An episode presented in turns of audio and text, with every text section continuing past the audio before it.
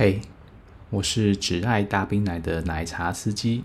那前一阵子啊，我们的韩国篇终于结束了。那韩国那一趟之旅呢，虽然玩得不算尽兴呢，但前前后后钱呢花的还是不少。尽管呢吃的部分已经很节制了，没有找什么有名的餐厅，就随便找个便宜划算，然后开始就长的餐厅。但是呢，光喝茶钱就不少了嘛，大概台币就要花的两万多了。那更不用说机票加住宿的钱了。所以呢，这次回国之后，本来想说好好的休息一下，那不只是身体休息一下，钱包也是要休息一下的。哎，这是好巧不巧，哎，这阵子呢，刚好有一个老朋友来探访我了。那这个朋友呢，是之前工作的伙伴呢。虽然多年以前呢就已经分道扬镳了，但是每年呢，我们还是固定大概一年会会一次面吧，聚聚吃吃饭，喝喝小酒。如果是老观众呢，可能很久之前有听过一篇是跟制服酒店相关的介绍啊。那那一次的体验呢，就是跟这位朋友一起去的。那他也就是我少数的认识的人里面呢，知道我有这个小秘密的人啊。诶，他应该是唯一一位了，毕竟是小秘密嘛。那个知道的人越少越好，越安全。那我是不知道大家的各自的情况是怎样的。那你就我而言，一个普通的白领上班族啊。平常你根本不太可能去随便找位同事去讨论这方面的相关的知识吧？那我们也是在非常因缘际会的巧合下呢，才不小心哎，不小心一起去了酒店或去按摩店去探访体验一下。那些事情啊，都是发生在我们分分道扬镳之后啊，所以就是一年就聚个那么一次。那可能呃酒足饭饱之后呢，就想要找点新鲜事来做，才会有这样一段的巧合。那我们上次还是上上次吃饭呢，就是他有他找了一间呃，跟网络上随便一个经济联络，然后找一个制服店去体验。不过呢，如果听我制服店体验那集的茶友们就会知道，那一次的体验呢，嗯、呃，不真的不怎么样啊，因为制服店的素质就是比较一般般。虽然尺度就是比较大，呃，预设就是有零点三，但是。我记得我们那次在那个制服店里面选呢，呃，打枪两次啊，就还是没有自己想要的，就已经没有妹了。那只要回过头来再从第一批里面找少数我觉得勉强能看的来服务了。所以你说那个体验会能多好呢？其实是非常困难啊，除非那个妹子呢，就是很会炒热气氛，或是某部分技巧特别强。那偏偏呢，这些都现实世界是很难存在的。那也确实啊，就算服务到中间有开始要强制零点三的时候呢，那中间的过程啊，实在是毫无任何兴奋的感觉啊。那所以最后呢，也没有激发出来。那服务的过程呢，虽然妹子也是上空帮你手工这样子帮你撸，但是呢，妹子的身材也是实在是一言难尽啊。水桶腰加上逼奶，我实在是也没有什么多余的动力去享受那个过程啊。那更不用说妹子本身也没有什么热情可言啊，完全就是照公式来嘛。那她也不会主动的呃搭话啊，或主动的挑逗你啊，什么都没有。那整个体验呢，就是你可以说是无感或甚至是糟糕啊。我那位朋友啊，甚至还忘记我们有这段历程呢。那这次见面呢，虽然我们一开始都没有讲说要去进行什么额外体验呢，单纯也是啊出来吃个饭啊，喝喝小酒的。但你知道这个话题嘛，很难免就扯到那一方面去了。那我就说好吧，反正我现在手上有经纪的赖嘛，然后就看看经济到底，呃，这个时间点有什么酒店可以挑选的。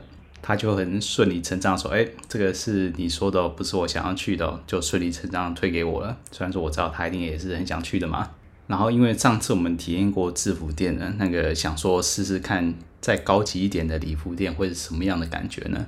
于是，在喝了两杯小酒之后啊，就跟经纪联络了。那经纪呢是有列了几间礼服店，不过他是说呢，当我们到了五木那一带之后呢，再再用 LINE 联络他，来看哪一间的酒店呢？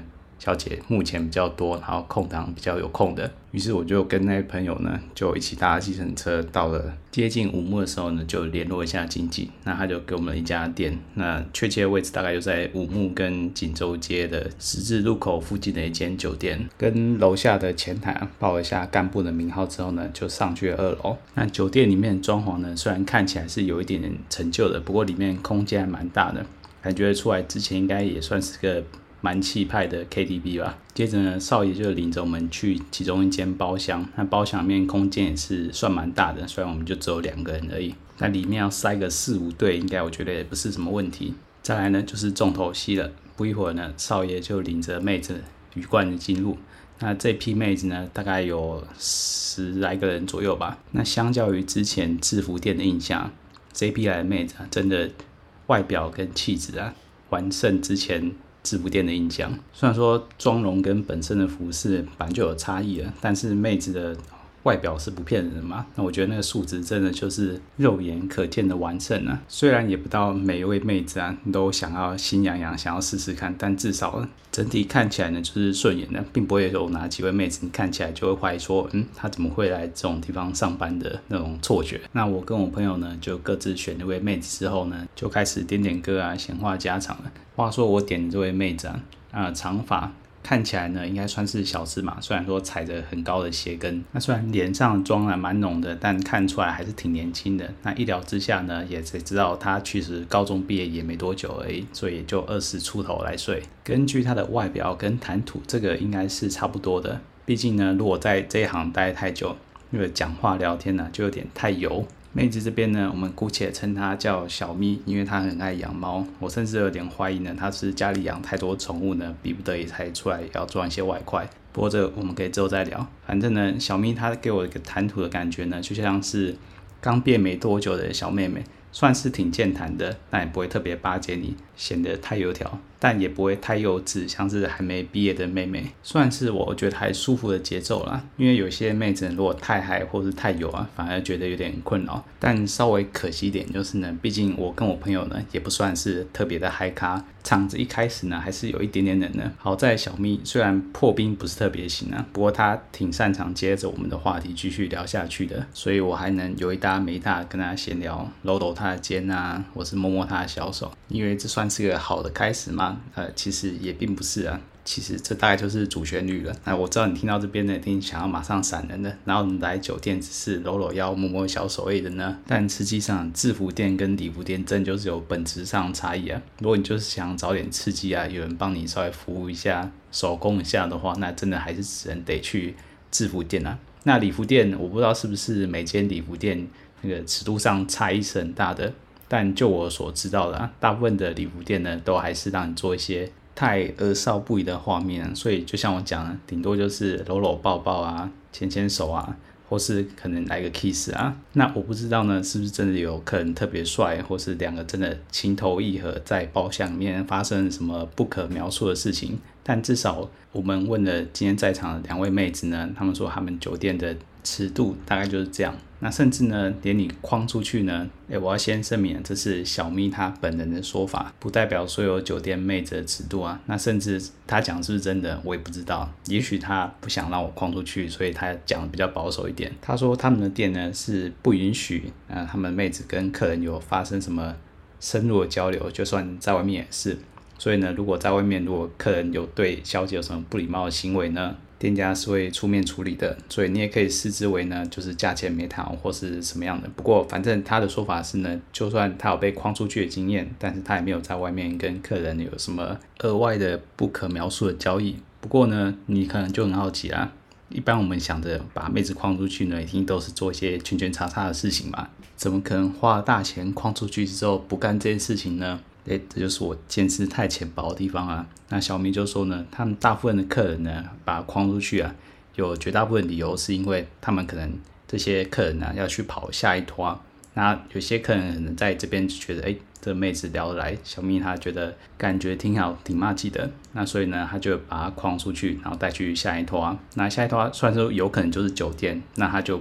不另外点妹子，他就直接自带妹子，就不在另外一间酒店去另外选妹了。虽然他也要付他的人头费，不过他大爷就是爽。或者是呢，有些时候在下一趟的场合啊，就可能不是酒店，那可能是比较一些特别的场合。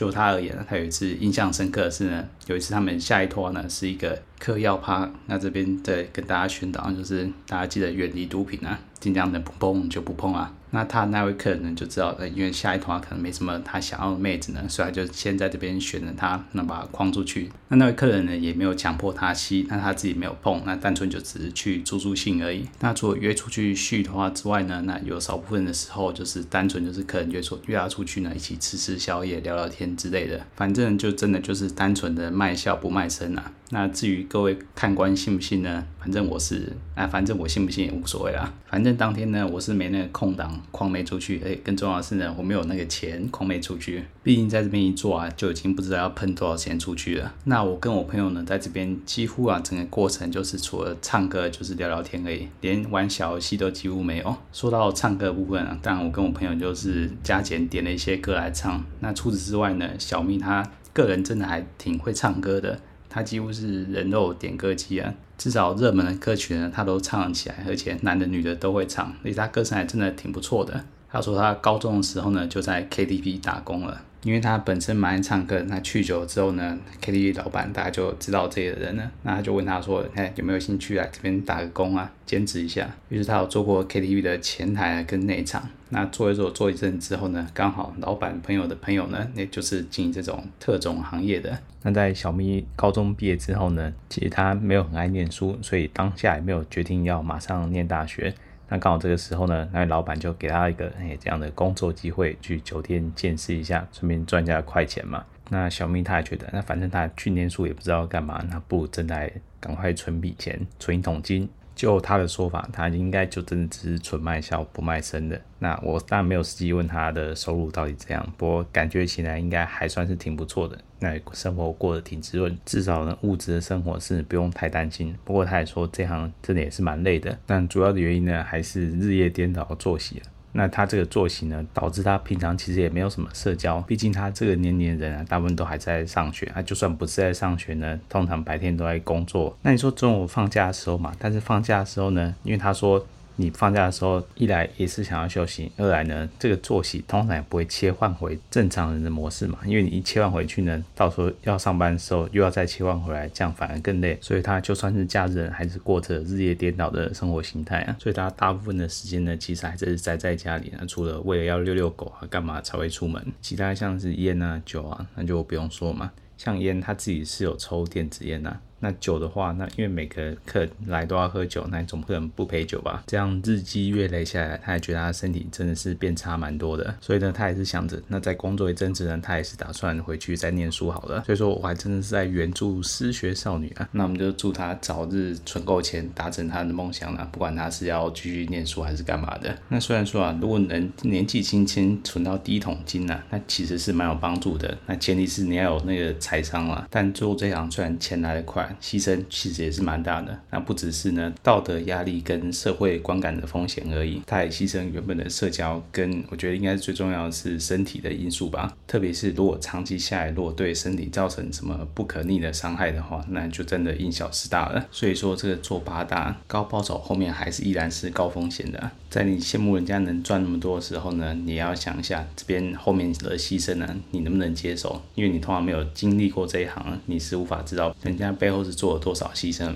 但还有一个很重要的前提是，人家有那个本钱嘛。像我很明显就不是吃这行的饭，我就只能做苦情的消费者。那说回这个小蜜啊，他还是真的从头到尾贯彻卖笑不卖身。与其说他是陪酒小姐啊，倒不如说他是在酒店打杂的服务妹妹，就坐在你刚好旁边而已。然后你可以卡个油，那穿着很漂亮，看起来年轻很嫩，然后做起事来呢很利落，点歌啊、倒酒啊什么的都很利落、很勤快。不过呢，他的谈话跟他的肢体动作呢，完全没有一丝一毫会让你产生不必要的错觉啊，让你以为他可以跟你一起做什么不可描述的事情。交谈上呢，就像我之前讲的，他不像那些酒家女啊。会特别谄媚啊，或是嘘寒问暖啊，等等的都没有，我们就像朋友一般的这样聊天而已。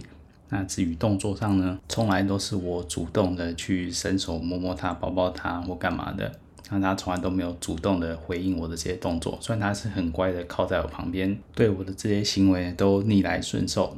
嗯，这样讲的好像有点奇怪，反正他都是不会排斥你的动作。不过呢，他也没有任何主动要做任何其他肢体的回应。不过后来想想，其实也蛮合理的啊。毕竟如果人家真是卖笑的话，你万一做了其他的动作，诶，那人家客户可能就会误会了，诶，觉得你可能私下还是有在接外快，或是怎样，之后会有戏等等的。